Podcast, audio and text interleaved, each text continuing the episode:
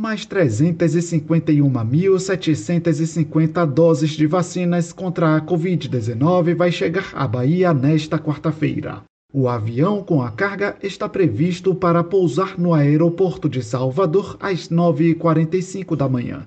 Toda a remessa foi produzida pela AstraZeneca Fiocruz. As vacinas vão ser destinadas para a primeira dose. Os imunizantes vão ser enviados para as regionais de saúde em aeronaves do Grupamento Aéreo da Polícia Militar e da Casa Militar do Governador, após conferência da equipe da Coordenação de Imunização do Estado. As doses vão ser remetidas aos municípios que aplicaram 85% ou mais das doses recebidas anteriormente, conforme a decisão da Comissão Intergestores Bipartite.